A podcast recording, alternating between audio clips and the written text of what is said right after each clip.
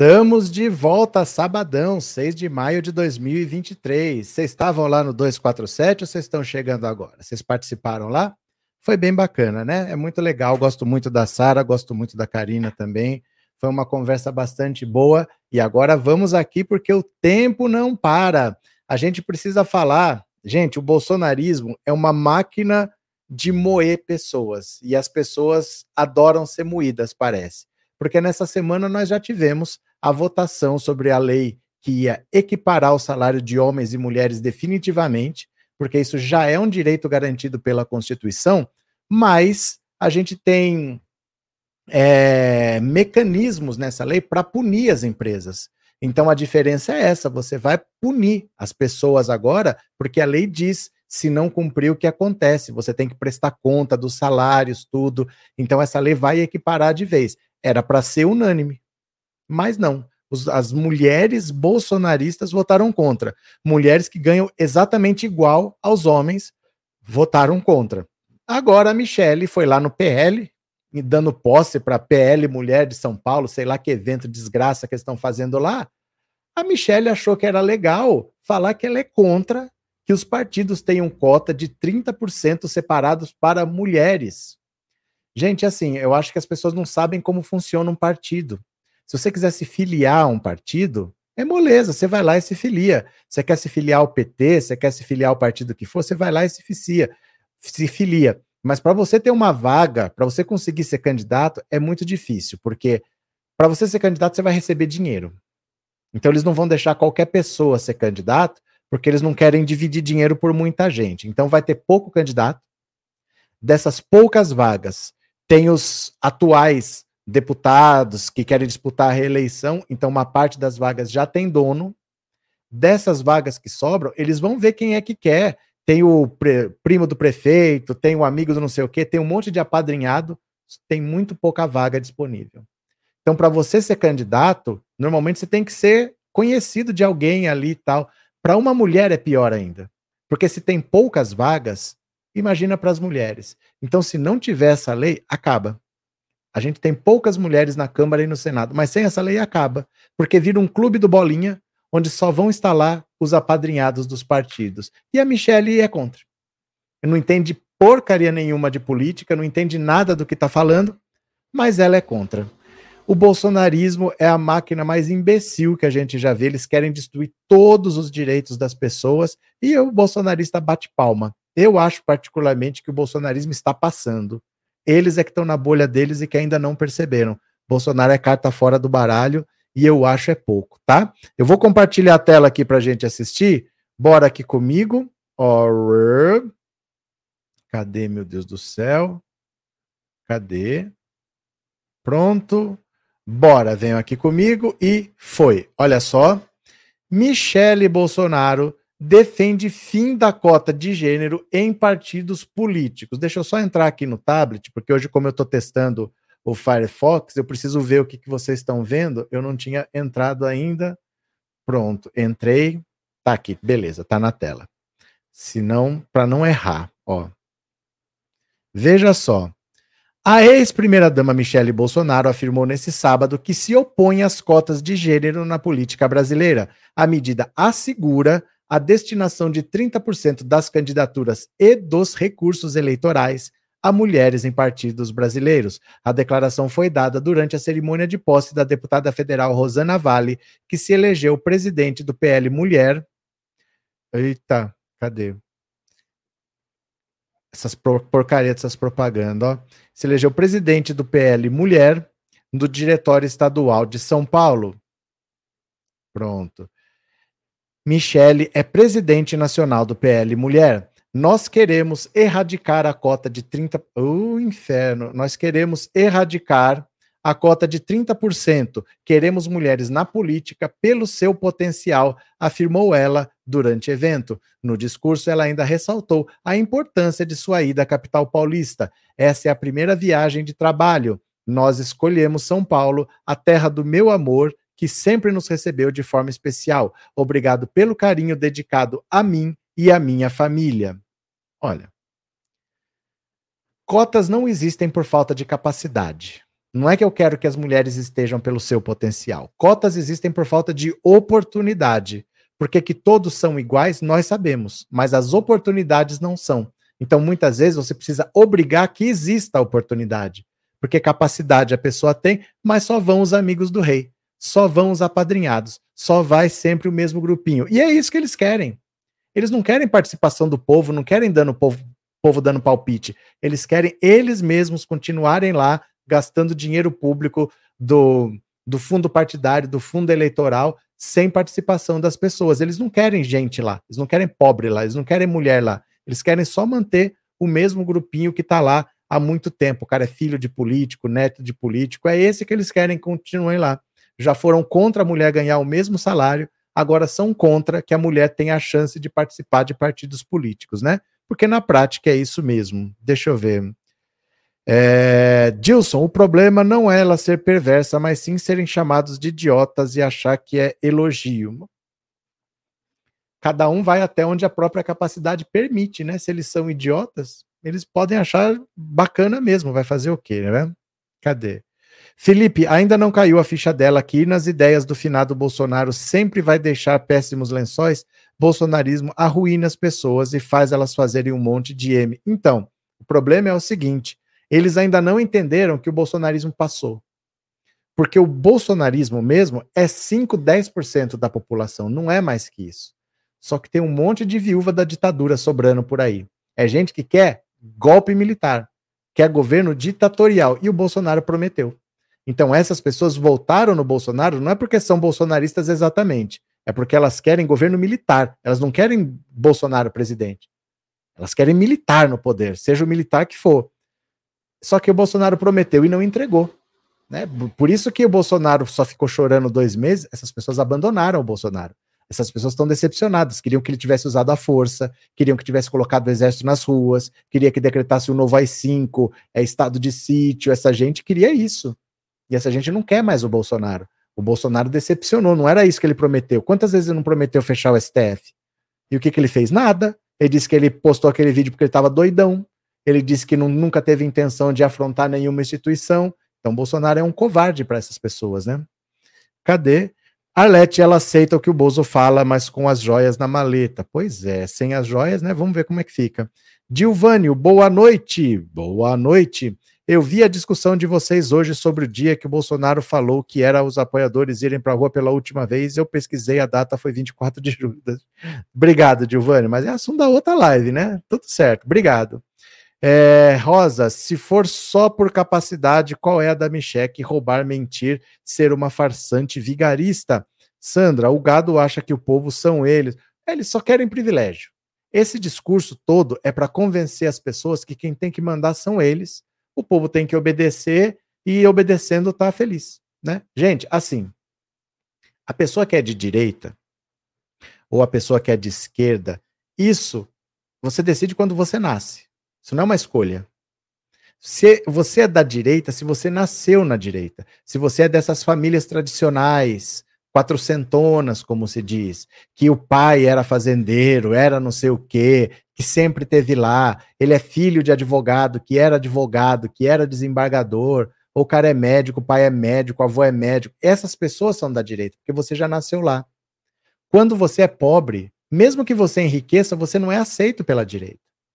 Você não tem o sangue azul, vamos dizer assim. Nunca, nunca, quando a direita tiver que tomar as decisões dela, vai consultar uma pessoa dessas. Por exemplo, você acha que você é um engenheiro, que você ganha bem, você é de direita. Por um acaso, quando eles estiverem decidindo o que vão fazer com a construção civil no Brasil, vão te consultar? Não, vão consultar dono de construtora, não vai consultar um engenheiro, empregado. O que decide se você é de direita ou esquerda é quando, onde você nasceu. Você nasceu na esquerda, querendo ou não. Você é pobre, você nasceu na esquerda, querendo ou não. Você pode até defender a direita. Você pode ser fã da direita, mas você não é de direita. Você é aquele cachorro que defende a casa, late o dia inteiro, mas de noite dorme na casinha. E o dono da casa não fica latindo no portão para defender, ele põe você para defender lá. A pessoa é de direita ou de esquerda quando ela nasce. Quem nasce na esquerda, quem nasce do lado trabalhador, ela é de esquerda querendo ou não. E o povo que está lá na direita nasceu lá. Eles não optaram por estar lá. Eles nasceram lá. Eles são tradicionalmente estão lá. Não é assim, ah, eu, eu sou pobre, mas o que, que tem eu ser de direita? Você não é de direita. Você está defendendo os interesses da direita, mas você está do lado de cá, meu amigo. Você está do lado de cá, né? Cadê? É verdade, nós nascemos na esquerda, cresci ouvindo os MEI, eu acho que cortou, né? Mas é isso, gente, não é uma opção. Você não, não é da direita. Você pode defender a direita. Você acha que tem que privatizar tudo? Está defendendo os interesses da direita. Mas eles nunca vão querer saber sua opinião sobre nada. Você nunca vai optar sobre nada. Quando tiver um conselho lá na Fiesp, vai ter uma reunião, você não vai ser chamado. Você pode ganhar bem, pode ser tudo, mas quem vai ser chamado é o dono da empresa. Você pode ter um alto salário e tudo, você não é chamado, você não participa, né? Cadê? É... Eles querem que todas as mulheres participem do maravilhoso mundo dos maridos. Mais ou menos isso, Eduardo. Cadê? É, Solange, o velho da van ficou rico e a burguesia não aceita, ele é Bolsonaro, é a mesma coisa. Não, não aceita mesmo não. O velho da van não é considerado para nada, gente. Você pode ver encontro de, de empresários, encontro do, do comércio, assim, de Sabe quando eles querem decidir? Não chamam ele. Não chamam, ele não é considerado para essas coisas. É uma pessoa que às vezes ele precisa ir porque pelo tamanho dele, às vezes alguma coisa depende dele. Mas se eles quiserem chamar os parceiros, ele não é. Ele não é de uma família tradicional, assim, então não é aceito. Não é aceito. Você pode ficar rico quanto for, você é olhado de cima para baixo, né? Cadê? Acho que travou aqui para mim. Não, tá tudo certo. Continuemos. Will, é, Maria Aparecida, tem pobre que acha que são otários. Verdade. É, Severina, é verdade, nós nascemos na esquerda, cresci ouvindo os meus pais dizendo que é bom para os ricos, é muito ruim para vocês. Isso é uma coisa brasileira. Eu tinha um colega francês, quando eu morava em São Paulo, que ele falava assim: ele olhava as pessoas, principalmente em restaurante, ele falava: é muito estranho como vocês tratam os pobres. No Brasil, vocês gostam de rico e tratam mal o pobre na maioria dos países é exatamente o contrário. As pessoas odeiam os ricos, porque o rico, o que ele quer é mais dinheiro. E ele vai conseguir mais dinheiro tirando de você. Então ninguém é amigo de rico, porque o rico ele quer tomar tudo que você tem. As pessoas são amigas do pobre, porque você também é pobre, você é trabalhador, você está no mesmo barco. Você pode ganhar um pouco mais ou um pouco a menos, mas você é um empregado que, se não trabalhar, você tem dificuldade. As pessoas não ficam bajulando o rico. Ai, rico gera emprego. Quem gera emprego é a demanda. Se não for ele, vai ser outra pessoa que vai aproveitar aquela oportunidade. Mas não é nenhum rico que gera emprego, né? Cadê? Will. Verdade, mesmo o velho da van sendo do sul. Não, ele não é. As pessoas da direita, elas tradicionalmente são da direita. É, o pai foi empresário, o pai foi um político importante, o pai foi um fazendeiro importante. Então ela é aceita naquele grupo eu vou fazer um casamento, eu vou convidar meu amigo, não sei o quê, o meu filho estagiou na sua empresa, o seu filho é dono de tal coisa lá e eu vou lá. São pessoas que se conhecem, sabe? Eu viajo para França, tem um amigo meu que empresta o apartamento, eu viajo para Dubai, tem um cara lá naquela, naquela palmeira, né, onde tem apartamento lá, o cara me empresta. Os ricos são assim. Eles não se apertam. Eles conhecem, onde eles vão, eles conhecem todo mundo. Não adianta você enriquecer, você não é parte desse grupo, né? Lelote, obrigado pelo super sticker, viu? Muito obrigado, valeu. Cadê quem mais? Micheque acolhida no PL devido à ambição de Valdemar Costa Neto em detrimento de 58 milhões de votos que o Bozo teve, mas Valdemar que se cuide, os atos antidemocráticos fazem o PL correr risco de extinção. Não, isso vai acontecer com ou sem agora. Não adianta agora ele simplesmente falar que não quer a Michelle. Se ele está na reta, ele já está na reta. Mas o que ele quer não é o Bolsonaro disputando a eleição. Ele quer a Michelle, que fala melhor do que ele. O Bolsonaro dá patada, a Michelle tem essa vozinha mansa enquanto ela pede para acabar com a cota feminina, mas ela é mais palatável para ele conseguir eleger prefeitos. E em 2026, eleger deputados. É só isso que ele quer. Ele quer continuar um partido grande com muitos deputados. E ainda tem poucos prefeitos, ele quer muitos prefeitos. Mas eles não ligam para Bolsonaro mais. Ele sabe que vai ficar inelegível, né? É, Michele não vacinou a filha da Covid, que quer entrar na política. Imagina como o povo vai cuidar. É, ela não pode fazer isso, não é uma decisão. Ela não se vacinar é uma decisão dela. Os filhos têm que ser vacinados, isso está no ECA, né? Multa de 3 a 20 salários mínimos, na reincidência o dobro, e pode até perder a guarda dos filhos. Bola pra, bora para mais uma, bora para mais uma. Governo avalia a intervenção na Oi e pede à Anatel para preparar plano. Olha, a Oi está perto de falir. Se falir é um problema, porque é uma economia que está querendo voltar a crescer, então a gente não pode brincar de ter menos empregos. Ai, meu Deus do céu, essas propagandas. A gente não pode brincar de fechar a empresa, não é momento para isso, né? Então, bora, vem aqui comigo. O governo Lula está avaliando a possibilidade de fazer uma intervenção na Oi em março, a Tela iniciou seu segundo processo de recuperação judicial, recalculando sua dívida para 44,3 bilhões de reais.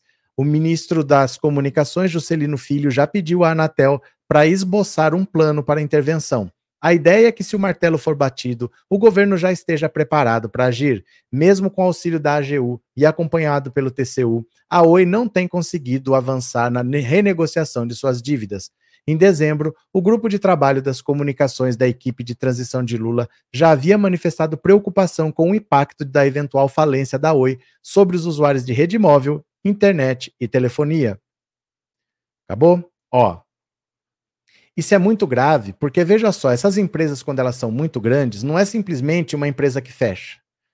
São postos de trabalho e outras empresas que podem fechar. Por exemplo, aquele caso das americanas, tem uma empresa que fabrica batata frita e 40% de tudo que ela vende, ela vende para as americanas. Então ela tem um belo de uma fatia do faturamento dela garantido só na venda para as americanas. Não é que ela perde esse faturamento, ela pode fechar. Se ela tiver uma queda de 40% do faturamento numa hora para outra, ela também pode quebrar. Então, quebrar as americanas significa quebrar um monte de outras empresas que fornecem o que as americanas vendem. No caso da Oi é a mesma coisa, não são só os empregos. Tem muitas empresas que fazem manutenção, que fornecem material, equipamento, que fazem prestação de serviço, que quebra junto se a Oi quebrar. Essas empresas elas não podem cambalear desse jeito. Então o governo não quer que isso aconteça, mas o governo Lula não é o governo do Bolsonaro que fica olhando a economia quebrar. Ele está querendo fazer alguma coisa, então há um plano para não deixar a Oi quebrar, não é simplesmente dar dinheiro, mas o governo está preparando uma intervenção para dar novos rumos para a empresa. Vamos ver o que acontece, né? Cadê? Elisa, a Michelle está, está fazendo isso porque quer dar a entender ao gado que não gosta de gastar dinheiro público só de joias. A Michelle não sabe nem o que falar. Ela não sabe o que falar. O que ela tem de vantagem em relação ao Bolsonaro é que ela tem a linguagem evangélica. Então, independente do que ela fale, o evangélico se identifica. Porque assim, é difícil você ter conhecimento sobre as coisas. Se ela chegar lá falando de economia, uma parte vai entender, uma parte não. Mas se ela falar de saúde, tem uma parte que vai entender e outra não. Se ela falar de educação, alguns vão entender, outros não. É sempre assim. Mas se ela tem a linguagem evangélica, os evangélicos todos entendem, porque é a língua que todos eles têm. Então isso para pedir voto é uma beleza. Vai o Bolsonaro pedir voto não é a mesma coisa porque ele não tem esse traquejo da linguagem, de fazer comparações, de citar trecho daqui e dali. Ele não se comporta como alguém dali. Mas ela consegue. É a única vantagem dela. Agora, as coisas que ela fala são todas besteira. Por que, que ela está falando isso? Eu não sei. Só sei que é besteira como tudo que sai da boca dela, né? Cadê? Maria Ângela, de ladrão a Bolsonaro entende bem, hein? Surpresa não é. Surpresa não é, foram mais do que avisados há muitos anos, né? Cadê? Empresas privatizadas que pegaram financiamento do BNDES. Mas ninguém vai gritar. Ninguém vai gritar se ela decalote no BNDES. Agora, se tiver uma empresa brasileira que vai fazer uma obra na Argentina, vai construir o gasoduto e o, e o BNDES vai ajudar, aí o povo é contra. Aí o povo é contra. Gente, essas privatizações do governo FHC, como no setor de telecomunicações, nos bancos, nas estradas, eles compravam as empresas sem nem pôr dinheiro. Você já viu isso? Você comprar uma empresa sem pôr dinheiro? Eles usavam dinheiro do BNDES. Eles buscavam empresas que queriam comprar e davam o dinheiro para a pessoa comprar. Você imagina, o cara quer comprar a sua casa, aí você empresta dinheiro para ele comprar a tua casa. Quem faz isso? O governo brasileiro fez, fez muito no tempo do governo FHC. E fica essas coisas agora, essas empresas pegaram dinheiro do BNDES e estão quebrando, né? Cadê? Cris, um irmão do meu marido disse que ia votar no Bozo por causa da Michelle. Vai entender. Vai entender, mas estamos aí. Bora para mais uma? Bora para mais uma? Vem para cá. André Mendonça rejeita denúncia contra participante dos atos antidemocráticos. Esse André Mendonça, não confunda com o Anderson Torres. O Anderson Torres é o que está preso, o André Mendonça é o do STF, né? Olha só. Essa criatura terrivelmente evangélica. Aqui. Olha que inferno, gente, ó. Essas propagandas que aparecem. Eu vou ver se eu acho um bloqueador de, de mensagens aqui. Aí, olha que inferno. Aí vai abrindo. Tem que pôr. Pronto, agora some. Agora some. Agora some. Some. Tá bom que tá fechado, mas some. Não é o inferno? Ó. Anúncio fechado. Que beleza. O ministro do. Aí abre outro. O ministro do STF, André Mendonça, rejeitou a denúncia contra grande parte dos participantes dos atos golpistas de 8 de janeiro contra a sede do Tribunal, do Palácio do Planalto e do Congresso Nacional foram depredadas por apoiadores do ex-presidente Bolsonaro. Em seu voto, ele não acatou a denúncia contra 200 pessoas, mas votou pelo recebimento da ação contra outros 50. No caso dos, das presentes denúncias, não há individualização mínima das condutas. Aí se somam as circunstâncias específicas nas quais os denunciados foram presos e a pobreza dos elementos probatórios colhidos em relação a cada qual no inquérito. Que beleza, hein? Em suma, entendo que as denúncias não apresentaram indícios suficientes de autoria e materialidade dos graves delitos narrados. Agora, com a manifestação de André Mendonça, o STF já está 5 a 1 Estava 5 a 0 com o voto dele está 5 a 1 para tornar réus 250 acusados. Anteriormente, o voto do relator Alexandre de Moraes foi seguido pelos ministros Dias Toffoli, Carmen Lúcia, Faquim e Rosa Weber. O julgamento no plenário virtual vai até segunda-feira. Olha só. Isso funciona assim. O plenário virtual é um sistema. É um sistema. As pessoas não se veem, elas não estão lá ao mesmo tempo. É um sistema que fica aberto por uma semana e nessa uma semana tem o assunto em questão, você lá e registra o seu voto. Então, não é feito presencialmente, ninguém fala, não tem sustentação oral, você vai lá e computa o seu voto está sempre sendo 8 a 2. Todo o STF está acatando as denúncias, só votam contra André Mendonça e Cássio Nunes Marques. Essa é a herança do bolsonarismo. Vai ficar dois ministros do STF que dão banana para a lei. Votam de acordo com os interesses do Bolsonaro. Eles não estão nem aí. Eles não ligam para a lei se cometeu crime, se tentaram dar golpe de Estado. Eles simplesmente vão votando de acordo com o bolsonarismo. Toda a votação está sendo 8 a 2, 8 a 2, 8 a 2, né? Cadê? Cheguei, boa noite, Maria Alcione, boa noite, bem-vinda, cadê? É, boa noite, Maria Margarete, bem-vinda, vamos chegando. O gado é muito carente, por isso precisam de Messias, mito que rouba joias, disse o Paulo. Cadê? Terrivelmente evangélico, levou uma invertida do Alexandre de Moraes, mas ele vive levando invertida, porque ele é fraco. Ele não tem capacidade para estar tá ali. Não tem. É, faltam quase 800 likes para igualar. É sério que vocês não dão um like que é de grátis? É sério? Não teve hoje agora nenhum super chat, nenhum super sticker, nenhum membro. Teve um só do Lelote. Cadê, meu povo? Colabora aí. Olha, quando a pessoa é indicada pelo STF, ela já é um jurista reconhecido. Não dá para a pessoa ser indicada do nada, né?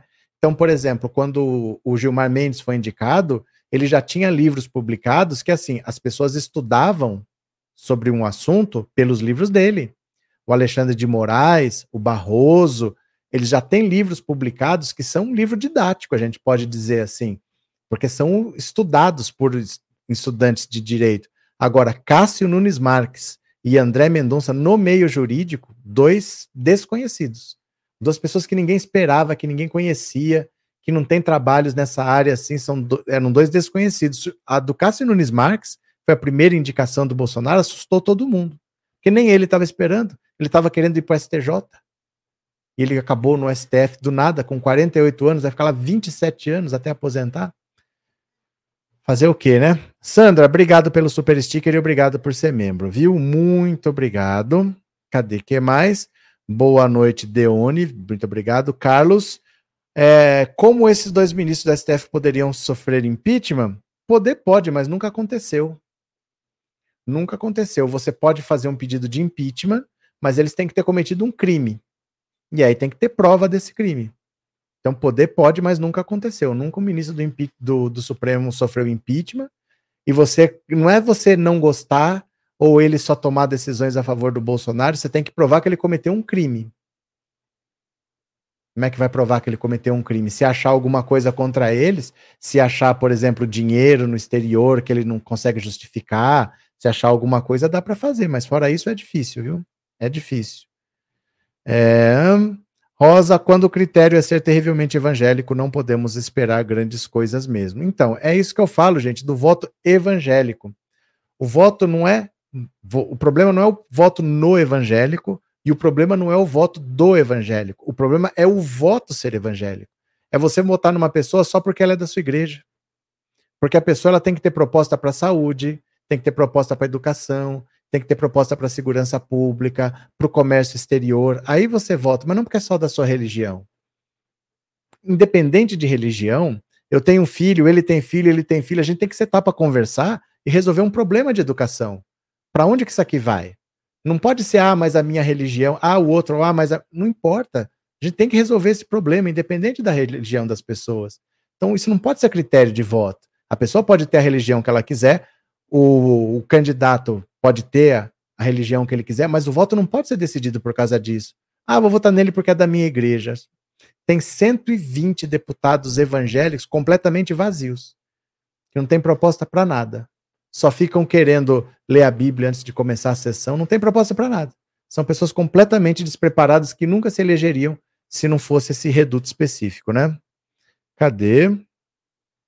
Cadê? É, o Estado é laico, disse a Cris. Carlos deveria deixar de existir bancada evangélica. É só o povo parar de votar. O problema é que o povo dá, educação, dá atenção demais para a religião. Dá atenção demais. Você não pode ser tão obcecado por um tema assim. É um tema individual seu. Você tem todo o direito de ter, mas não querer colocar isso em todo lugar, principalmente na política. Porque só pense do outro lado. É muito legal se tiver virando lei coisas que você acredita, mas e se for da religião do outro? Né? Se tiver uma bancada muçulmana, e se tiver uma bancada hindu, você ia gostar deles fazerem leis de acordo com a religião deles? Do mesmo jeito que você não gosta, a mesma coisa é para a bancada evangélica querer fazer leis simplesmente porque são contra a religião deles. Não, não faz sentido isso, né? Cadê? Boa noite, Odinete. Esses dois que estão no STF devem deveres dele olhar a situação que o Bolso deixou o Brasil. Ah, mas eles são capachos, né? Eles são capachos, vai ser assim sempre. Bora para mais uma, bora para mais uma. Rachadinha e Carlos Bolsonaro, peça-chave em esquema, repassou 647 mil, mas vende quentinhas e acumula dívida. Apareceu o Queiroz. Apareceu o Queiroz do Carlos Bolsonaro. Essa pessoa deu mais de meio milhão para o Carlos Bolsonaro. Olha só.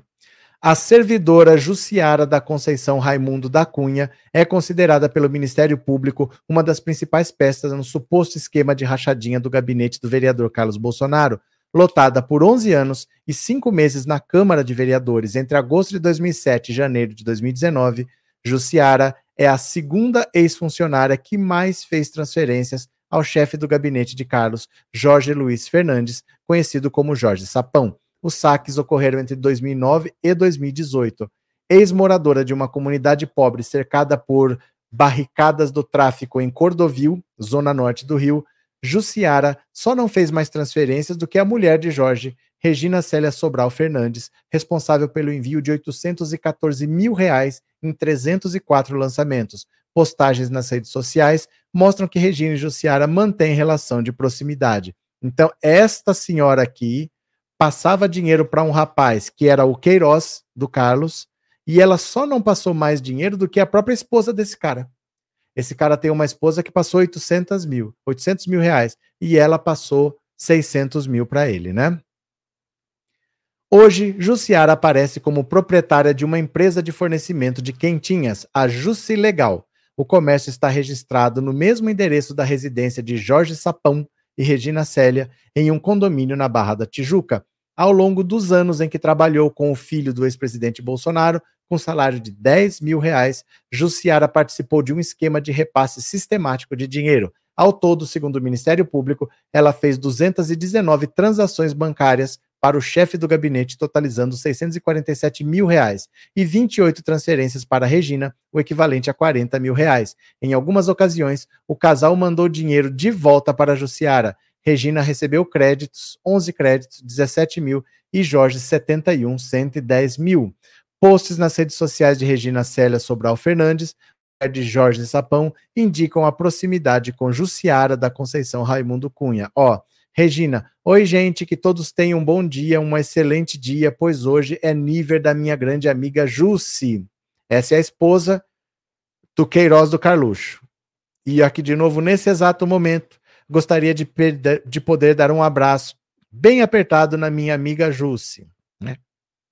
Os dados foram levantados pelo Laboratório de Tecnologia de Combate à Corrupção e à Lavagem de Dinheiro do Ministério Público do Rio, a pedido da Terceira Promotoria de Justiça de Investigação Penal Especializada, na investigação sobre suspeita de rachadinha.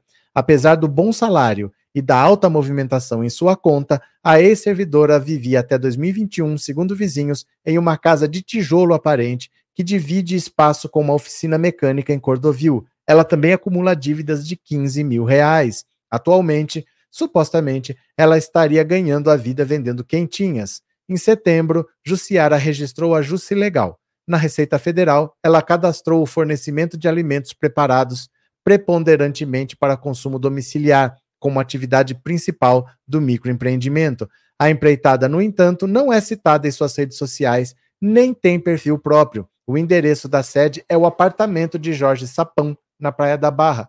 O Globo esteve no local, o funcionário do condomínio responsável pela portaria afirmou não conhecer Jussiara e disse que se tratava de um engano. O número do telefone fixo que consta na receita não existe. Apesar de ter trabalhado quase 12 anos no gabinete de Carlos, Jussiara não segue o ex-chefe nas redes sociais, tampouco é seguida por ele. Em seus perfis não faz menção nenhuma política, apenas foi marcada em publicação com conteúdo antipetista. Para os investigadores, uma das hipóteses cogitadas é que Jussiara tenha trabalhado para Jorge e Regina. Em sua carteira de trabalho, no entanto, há o registro de apenas um emprego, o da Câmara do Rio. Ela também declarou a autoridades brasileiras ter ensino superior completo, mas não há especificação de qual seria a formação. Jussiara e Regina são próximas na internet, ambiente em que publicam poucos registros de seus cotidianos. A mulher de Jorge Sapão, no entanto, já fez declarações públicas à grande amiga, a quem se refere como Jussi. Na data em que o marido da ex-servidora morreu, Regina compartilhou uma mensagem de acolhimento. Lembre que você tem muitas pessoas que precisam de você, inclusive eu. Beijos, te amo. Em outras ocasiões, as duas trocaram comentários fraternos. Então, olha só, muito provavelmente essa senhora nunca trabalhou na Câmara, esteve lá por 11 anos, registrada, mas nunca trabalhou, trabalhava para o cara que fazia o esquema, que arrecadava o dinheiro e para a esposa, trabalhava na casa deles, abriram uma empresa no nome dela para ajudar a lavar esse dinheiro todo, porque pelo menos no esquema do Flávio Bolsonaro era assim. Eles usavam um restaurante como lavagem de dinheiro para fazer o dinheiro entrar e sair, que estava no nome da mãe do Adriano da Nóbrega. O Adriano Miliciano recebia dinheiro da rachadinha por esse restaurante e o lucro da milícia que construía prédios irregulares lá voltava pelo restaurante para ir para o Flávio. Então, muito provavelmente o esquema deve ser parecido, porque todos eram o mesmo esquema. Eles deviam ter essa empresa, não era restaurante, né? Essa é loja de quentinhas. Ela deve não trabalhar, essa empresa não deve existir oficialmente. Ela deve trabalhar na casa deles e eles usam esse, essa empresa do restaurante para lavar dinheiro. Entrou dinheiro vivo aqui porque vendeu quentinha, faz uma nota qualquer lá desse jeito, entendeu? É, é onde o Carlos Bolsonaro vai ser pego. Porque essa mulher não tem nada, ela trabalhou por oito anos sem nunca, provavelmente deve ter o crachá ter sido demitido. Esse cara vai ser preso. O só não foi preso o Flávio porque eles conseguiram travar as investigações, né? Cadê? O implante capilar piorou o que já era ruim. O que aconteceu, Arlete? que essa frase veio de onde? Obrigado, Arlete. Obrigada pelo super chat. Sandra, obrigada pelo super sticker. Deixa eu ver aqui quem mais mandou alguma coisa. Hum, deixa eu ver se eu não perco mensagem de vocês. Miriam, boa noite. Chegando agora e voltando tudo para assistir do início. Valeu, Miriam. Obrigado. Obrigado por pelo super chat e por ser membro, viu? Cadê? Trindade, é e a loja de chocolates do Flávio também lavava dinheiro? Também.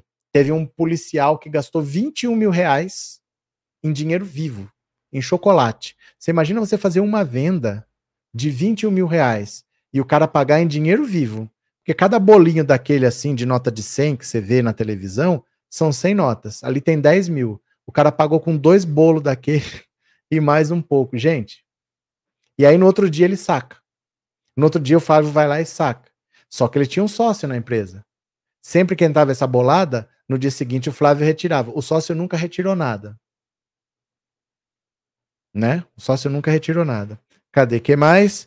Rosana, lavagem de dinheiro, muito provavelmente porque você precisa lavar o dinheiro. É muito dinheiro que entra, não dá para você simplesmente pôr no bolso, né?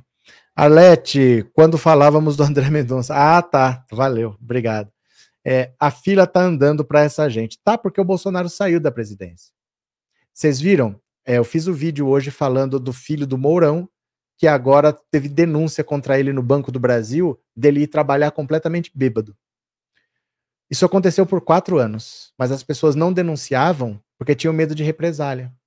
Foi janeiro de 2023, foi o Bolsonaro sair, o cara foi lá na ouvidoria do Banco do Brasil e denunciou que ele e mais dois chefes saíam para almoçar e voltavam completamente bêbados. Agora que saiu a denúncia. Então é meio assim, no governo Bolsonaro muita coisa ficou parada, porque como é que você vai denunciar?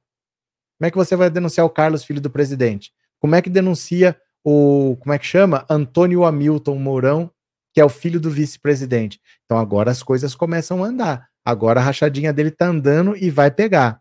O, o Flávio também fazia o seguinte na loja de chocolate dele: olha só. O cara que vendeu a loja para ele, que ela já tinha um dono anterior, tinha duas lojas, uma em cada shopping. Aí uma vendeu pro Flávio. Beleza.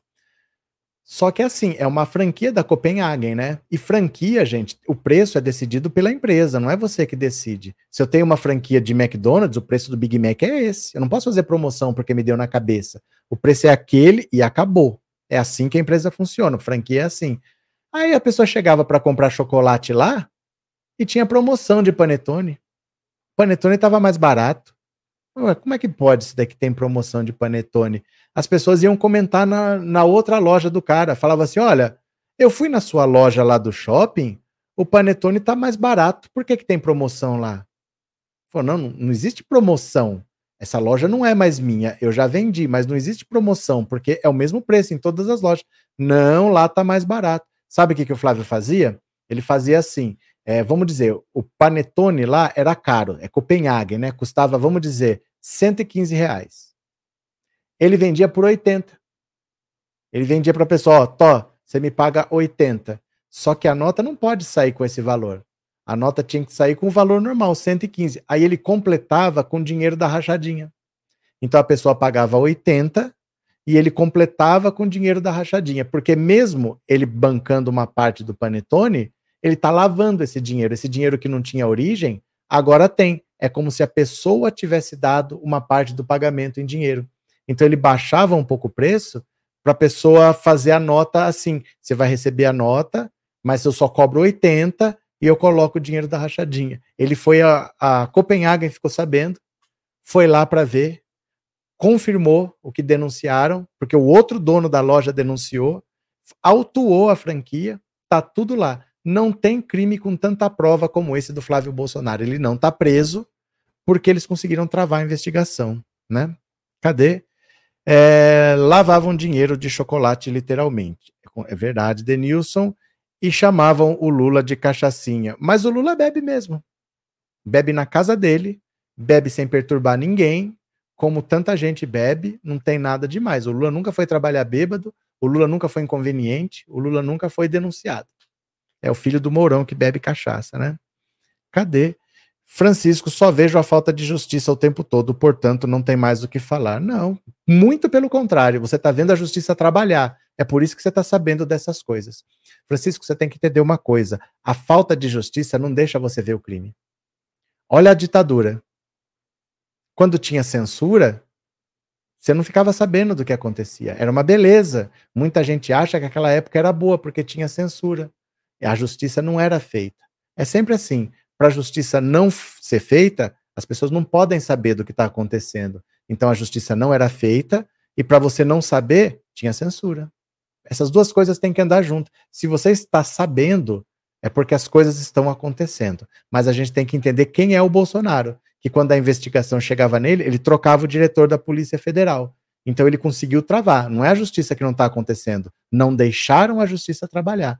E agora que ele saiu, volta tudo a andar. Por isso que ele queria se reeleger. Por isso que ele fez o que ele pôde para se reeleger, porque ele sabia o que, que ia acontecer. Vai todo mundo para cadeia, né? Cadê Tiago? Até parece a coisa mais anormal do mundo beber. Eu mesmo nunca vi Lula beber em horário de trabalho. Não, ele bebe quando ele quer, se ele quer, não deve satisfação para ninguém, porque não compromete o que ele faz. Né? Palhaçada mesmo desse povo. Continuemos. Lula entra com ação no STF para aumentar o poder do governo na Eletrobras. Isso é, essas palhaçadas que já foram feitas, né? O governo do presidente Lula entrou na sexta-feira com uma ação no STF para modificar o estatuto da Eletrobras e garantir mais poder ao governo na companhia. A estratégia do Palácio do Planalto foi antecipada pela equipe da coluna em março.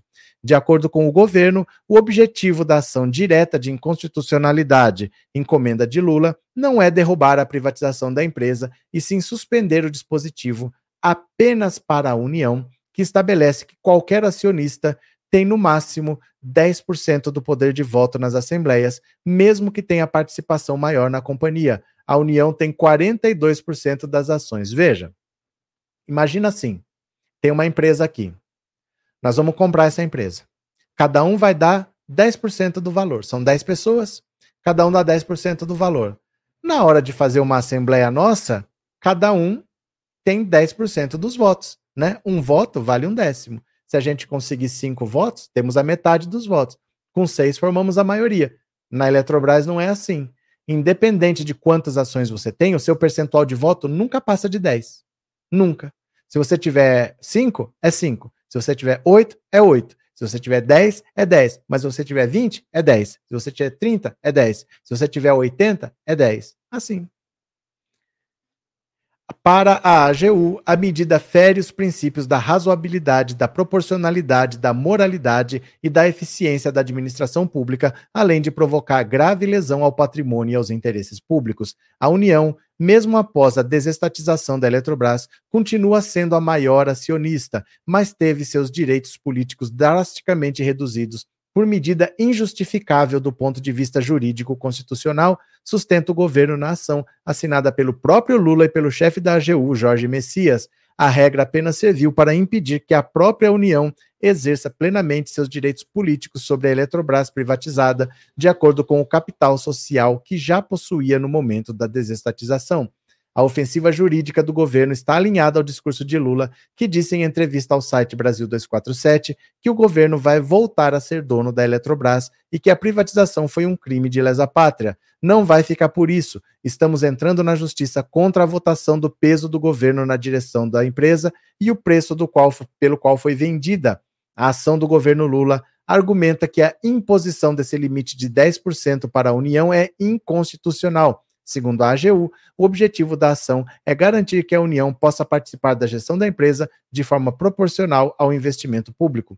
O limite foi estabelecido na Lei da Privatização da Eletrobras, aprovada no Congresso, e é incluído no Estatuto da Companhia, privatizada em junho de 2022, em uma negociação pelos, pelo qual investidores pagaram 33 bilhões. Ao longo das negociações para a privatização, ficou claro que transformar a companhia numa corporation, ou seja, que não tenha um controle definido seria uma das condições para atrair investidores e fazer o negócio deslanchar. Outra foi a inclusão no estatuto de uma proteção contra a reestatização via poison pill, a pílula do veneno, no jargão do mercado. Por esse instrumento, caso queira reestatizar a empresa, o governo precisa pagar o triplo do valor das ações. Então imagina, você tem ações da Eletrobras, você pagou 10 reais era minha, eu te vendi por 10 reais. Beleza, tá na sua mão. Agora eu quero comprar de volta. Eu posso negociar com você. Ó, eu te vendi por 10. Você não me vende por 11? Você não me vende por 12? Você ainda vai lucrar. Você não fez nada e vai lucrar 20%. Nenhuma aplicação tá dando 20%. Eu pago 12, você quer? Eu pago 11. Eu pago 11,50. A gente pode chegar num valor, mas não. Pela privatização, foi feita uma lei, porque é uma estatal sendo privatizada, você tem que fazer uma lei de privatização. O governo só pode recomprar por três vezes. Então, se eu te vendi por 10, o mínimo que eu tenho que te pagar é 30. Tem cabimento, gente? Se a finalidade da medida, da medida era a adoção de forma empresarial conhecida como corporação, apenas a capitalização da Eletrobras seria suficiente para que se alcançasse o objetivo desejado, sendo claramente dispensável o impedimento de que a União exerça plenamente seus direitos políticos na companhia privatizada, legitimando pela quantidade de ações que já possuía e pelo investimento público realizado antes da estatização. Isso quer dizer o seguinte, ó.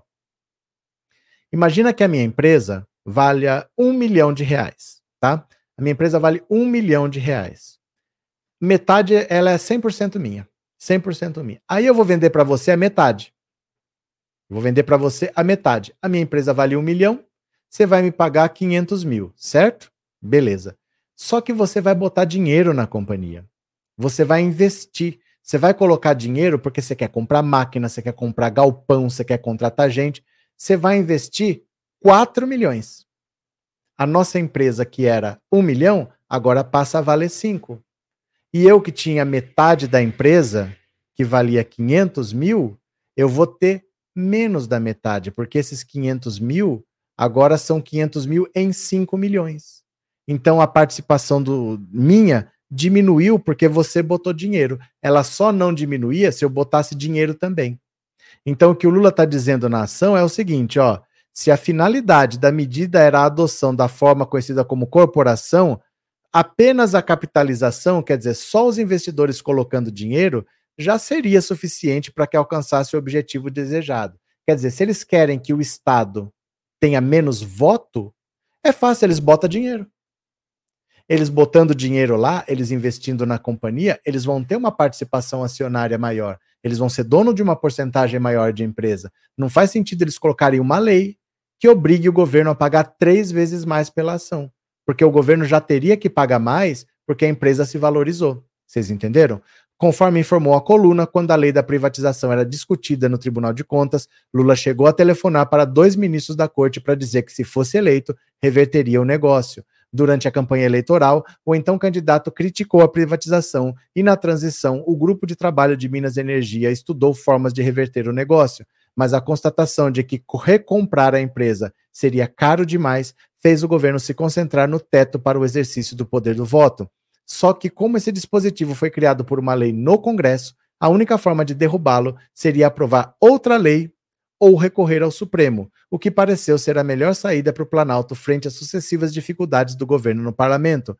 Em um aceno ao ministro Cássio Nunes Marques, a AGU pediu que a ação seja distribuída por prevenção ao magistrado, que já é relator de uma série de ações que contestam a venda da estatal após a aprovação da medida pelo Congresso e a sanção de Jair Bolsonaro. Olha, então a situação é a seguinte: o governo não está satisfeito que ele tem 40 e tantos por cento da empresa, mas só tem 8% dos votos.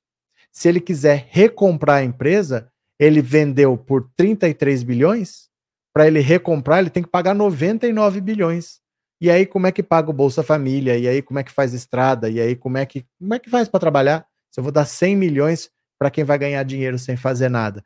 Então, assim, eles entregaram, eles deram a, a Eletrobras para essa gente, gastaram esses 30 bilhões para comprar voto, jogaram pela janela esses 30 bilhões. O Brasil não tem a empresa, o, o que tem é uma participação pequena agora, e o Lula está vendo o que, que faz para conseguir pelo menos mandar na Eletrobras, né? Cadê? Rosa, exatamente a justiça trabalhando que faz com que tudo isso venha à tona. É, porque parece que é assim, nossa, como tinha corrupção no governo do PT.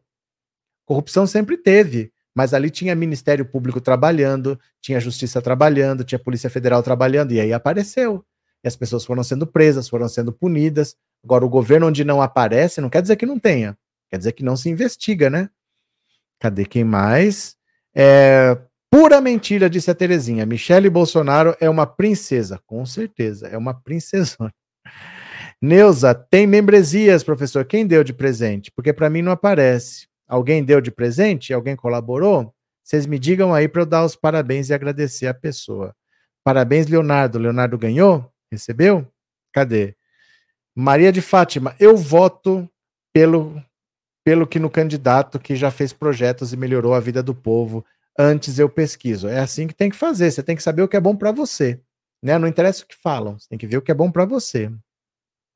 Neuza, Jair Bozo deve ter levado muito dinheiro para doar a Eletrobras. É, não é dele. Ele doa, ele não tá nem aí. Ele recebendo joia, recebendo coisa, ele não tá nem aí, não, né? HPD PDL, Paulo Guedes, a imprensa aplaudiu isso. Aplaudiu e sempre vai aplaudir. Qualquer coisa que a direita faça, a imprensa aplaude, né? Cadê? Maria José tem deputados pastores que não são da bancada evangélica e metem o pau nessa bancada do atraso. Então, mas é porque não tem problema o cara ser evangélico. Ele pode ter a religião que ele quiser. Mas ele não pode estar tá lá porque ele é evangélico. Como ninguém. Eu não vou votar no cara que é muçulmano só porque eu sou muçulmano também. Mas quem que é o cara? Ah, eu não sei, mas ele é muçulmano. Gente, para de pensar como brasileiro, católico ou evangélico, cristão. Pensa numa coisa fora. Imagina o cara falar para você assim: ah, eu vou votar no, no Mohammed. Por quê? Ah, porque eu sou muçulmano, ele também é. Mas quem que é o Mohammed? Eu não sei, mas ele é muçulmano. Tá, mas o que, que ele já fez? Não sei, mas ele é muçulmano. E o que, que ele vai fazer? vai fazer? Não sei, mas ele é muçulmano. Vocês já pensaram se fosse isso? Ou se for um, fosse um cara que era hindu. Ah, eu sou hindu, vou votar no cara que é hindu. Por quê? Porque ele é hindu. Mas o que, que ele fez? Não sei, mas ele é hindu. E o que, que ele vai. Que, que ele já fez? Que ele vai. Eu não sei, mas ele é hindu. A gente ia achar a maior maluquice do mundo, mas é assim.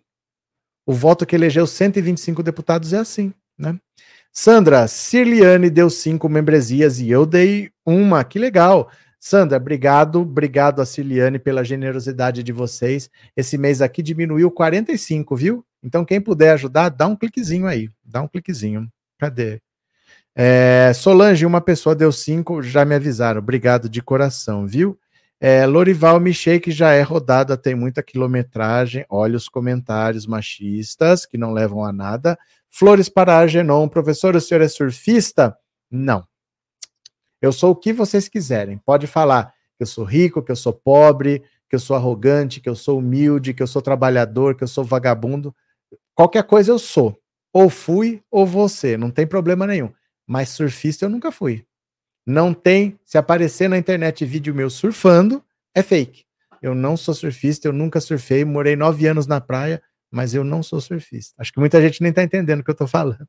obrigado, viu? Flores para Algernon. Adriana, obrigado pelo super sticker, viu? Muito obrigado. Cadê? É, me cheque, cadê o cheque de 89 milhões? Não, não é 89 milhões, é 89 mil. Foram cheques picadinhos da rachadinha do, do Queiroz. Ele depositou 89 mil reais, não foram 89 milhões, não. Era tudo cheque de 2 mil reais, viu? Era tudo cheque de 2 mil reais. É, não tem cara de surfista. Surfista tem cara, Helena? Como que é cara de surfista? Bora para mais uma, bora para mais uma. A curiosa defesa do ex-ministro Anderson Torres. Veja só, você lembra que ele pediu para sair, estava deprimido, porque estava triste por causa das filhas e pirim pororom? Então, a defesa de Anderson Torres diz que o ex-ministro chora todos os dias e precisa sair da cadeia. Tá bom mas não quer que ele seja transferido para um hospital psiquiátrico, como facultou Alexandre de Moraes. Porque onde tem um hospital psiquiátrico, é, penitenciário, onde tem um hospital penitenciário, é na Papuda. Então, quando ele estava chorando, dizendo que está deprimido, que está tendo crise de ansiedade, crise de choro, o Xandão falou: beleza, você está com problema de saúde? A gente pode tirar o senhor do batalhão da PM e levar para Papuda, porque lá tem um hospital penitenciário. O senhor prefere? Aí a defesa dele disse que não. Aí eles falaram que não, ó. Eles não querem que ele seja transferido para um hospital penitenciário. Papuda eles não querem. Resumindo a história, então ficamos combinados assim. Torres está doente demais para ficar preso e doente de menos para ser internado. É uma coisa interessante, né?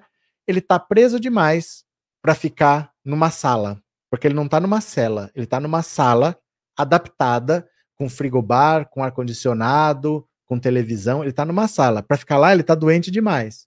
Mas para ir para um hospital, aí ele não tá tão doente assim. Ele tá doente para ir para casa. Se for para ir para casa, ele tá doente. Mas se for para ir para o hospital, aí não. Aí ele não. Mas gente do céu, o pessoal acha que o Xandão nasceu ontem. O pessoal acha que o Xandão nasceu ontem. Eles vieram com essa churumela de que ele tá doente, que ele precisa ir para casa. Ele falou: não, vai para o hospital penitenciário. E se ele precisar fazer exame, tem o SUS. o Xandão é debochado também, viu? Arlete, ah, coitado, não quer ir para Papuda esquentar o cantinho pro Bozo. Então, na Papuda tem o Roberto Jefferson. Não. Não. Na Papu... O Roberto Jefferson está no Rio. Roberto Jefferson está em Bangu. Em Bangu tá Roberto Jefferson, tá Daniel Silveira e tá o Gabriel Monteiro também. Gabriel Monteiro tá preso lá. Ele divide cela com o Daniel Silveira. E perto tá o Roberto Jefferson. Mas na Papuda tem os patriotários, que eles estão presos lá. Então, se ele tá chateado, ele pode ir lá encontrar os patriotários, né? Cadê? Dilson, imagina o gado recebendo. Recebendo? Eu imagino o gado aceitando. Vamos ver o curso de Libras de Michele Bolsonaro, porque ela tem um curso de difusão cultural de Libras e todo dia ela ensina uma palavra diferente. Eu não sei qual é a palavra de hoje, mas nós vamos descobrir juntos. Qual é a palavra de hoje, Michele? Ensine Libras para nós. Vamos ver aqui, ó. Hoje nós vamos aprender o sinal de aceitar. Com as duas palmas das mãos para cima, você vai fazer o um movimento para baixo, fechando as mãos. Aceitar. Aceitar. Oh, meu Deus, de novo, de novo. Hoje nós vamos aprender o sinal de aceitar. Com as duas palmas das mãos para cima, você vai fazer o um movimento para baixo, fechando as mãos. Aceitar. Aceitar. Ai, meu Deus do céu, esse curso de Libras da Michelle Bolsonaro, viu? O Conjo foi visitar o Piu Piu. Cadê que mais? Alete, é esperto demais para ir para Papuda, toma distrair. Ai, Ângela, cadê? Esquentar o cantinho pro Bozo. É a galera que falou aí. É Miriam, Bangu no verão 50 graus na sombra. Cadê? HPD na Papuda não tem o recurso que precisa. Joseildo tem um deputado do PT do Maranhão, Rubens Pereira, achei um político inteligente. Pronto. Cadê que mais? José Barros, cadê a cobrinha para o Anderson Torres? Apareceu aí a cobrinha. Cadê? É, tem um deputado, esse aqui eu acabei de ler. É, Eva, será que a cloroquina não resolve? Não sei. Não sei se por caso dele a cloroquina resolve, mas ele pode fazer exame no SUS. O Xandão falou isso. Se ele está com problema de saúde, ele pode ir para um hospital penitenciário lá na Papuda. E se ele precisar de exames, ele pode recorrer ao SUS. Agora tem um procedimento administrativo contra ele lá na Polícia Federal, porque ele é legado, delegado da Polícia Federal e não está indo trabalhar. Então vão suspender o pagamento do salário dele. E diz que a esposa dele é um pavio curto, que tem medo da, da reação dela, que ela pode explodir, que ela acha que ele tem que delatar tudo e tem que sair logo para ir cuidar da família. Eu acho que ela está preocupada que vai perder a mordomia, porque o salário está pingando na conta, né? Mas vai parar de pingar. Então eu acho que isso que está deixando ela desesperada. Vamos ver. Eliana, ele tem medo de ir para Papuda. Acho que todo mundo tem, mas por isso mesmo a gente não comete crime, né? Por isso mesmo a gente já não comete crime. Deixa eu ver quem colaborou com o canal no Pix. Se você contribuiu, eu vou ver agora. Cadê?